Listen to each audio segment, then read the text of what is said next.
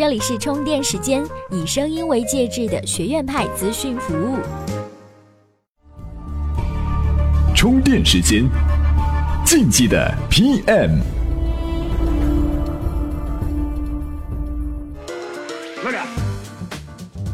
进击的 PM 干成才叫事儿。各位好，欢迎您收听进击的 PM。之前呢，被人安利了一篇腾讯的文章，为什么资讯 APP 都长一个样？但是感觉呢，那篇文章并没有说清楚为什么，只是描述了资讯 APP 的界面变更，并吹了几家国外的 APP 的颠覆形态。那因此呢，今天就来聊聊这个话题，讲讲我的看法。这里是充电时间，耳濡目染是最基础的学习，我们是其中最轻松的百分之二十。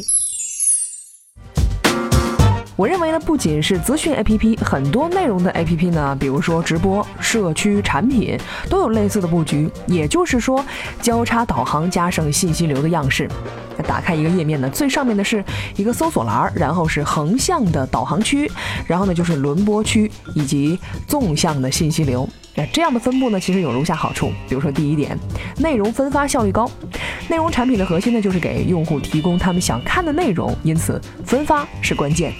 横向导航呢，可以按照分类提供给用户内容的一级筛选结果，而每个分类栏目之下呢，还可以根据用户兴趣或者是自定义策略。分别为不同人群呢提供了二级筛选排序策略，同时呢，纵向信息流可以混排各种各样的内容入口，比如说文章啦、图集啦、视频啦、音频、专题、话题、投票、动态等，也为内容分发提供了多种组合方式。那进一步再考虑，纵向信息流还可以插入横向的滚动条，为用户提供特殊内容的跳转入口。可扩展性也很强。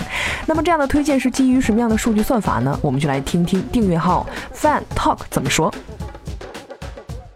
当你感叹机器算法推荐是如此了解你的口味时，是否也想过背后的黑科技一探究竟？其实现在很多 APP 的个性化推荐都是基于一个叫做协同过滤的原则。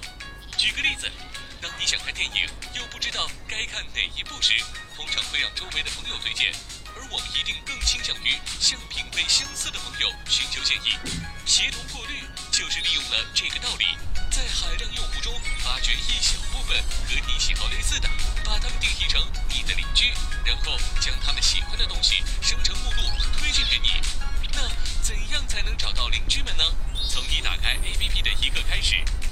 次点击、转发、收藏、购买都将被记录为自己专属的标签。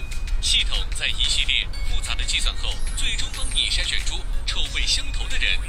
这么看来，机器推荐归根到底还是人的推荐呀。那么这样的算法推荐对广告营销有什么好处呢？那当然了，对广告主是非常友好的。用户对于信息流广告的接受度非常高，以信息流形式存在的内容列表，可令广告以同样样式无缝插入其中。对用户的打扰呢也是最低的，同时呢又会对令广告感兴趣的人呢快速发现广告，尤其对于垂直媒体，比如说三十六氪，得益于精准定位的用户群，在一定的克制的前提之下，信息流广告能够发挥的价值也是非常大的。第三点呢就是内容显示维度的可扩展性强，一方面横向导航理论上呢可以无限扩展，还支持用户随时调整顺序；另外一个方面，每个导航分类之下还可以安排二级分类入口，甚至呢，定制每个分类的页面，可以说每个分类的页面呢，就是一个独立的产品主页。从运营的角度上，也可以分别设计属于自己的分类产品功能。那这一点呢，在网易新闻的频道页面体现的非常明显。比如说财经啊、房产啊、汽车，每个分类都有自己的特殊样式，每个分类都有独立的编辑、独立的产品运营。那么第四点呢，就是方便用户自由定制。一级导航的各个分类呢，都可以单独添加、删除、调整顺序。每个用户呢，都可以定制自己的主页，只看自己喜欢的内容。此外呢，还可以扩展出按作者关注信息、按标签关注内容维度等等，也能够在一定程度上形成个性化配置。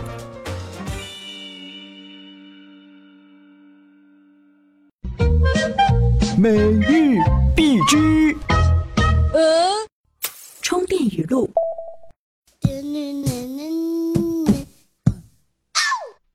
好的，欢迎回来。如果说资讯类 APP 的设计是基础的话，那么另外一个产品经理的基础科目，你会吗？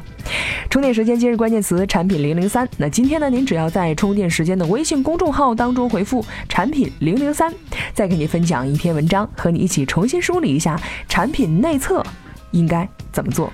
搞懂了内测，就仿佛拥有了火眼金睛，任何 APP 存在的问题都逃不过你的法眼了。本期节目观点呢，来自于 S 二动漫深月，在此呢，感谢作者三十六氪的产品总监深月老师授权充电时间使用他的文章和观点。本期节目由思雨企划编辑，老 news 老彭监制。别忘了充电时间今日关键词产品零零三。那今天节目呢就是这样了，感谢您的收听，我们下期再见喽。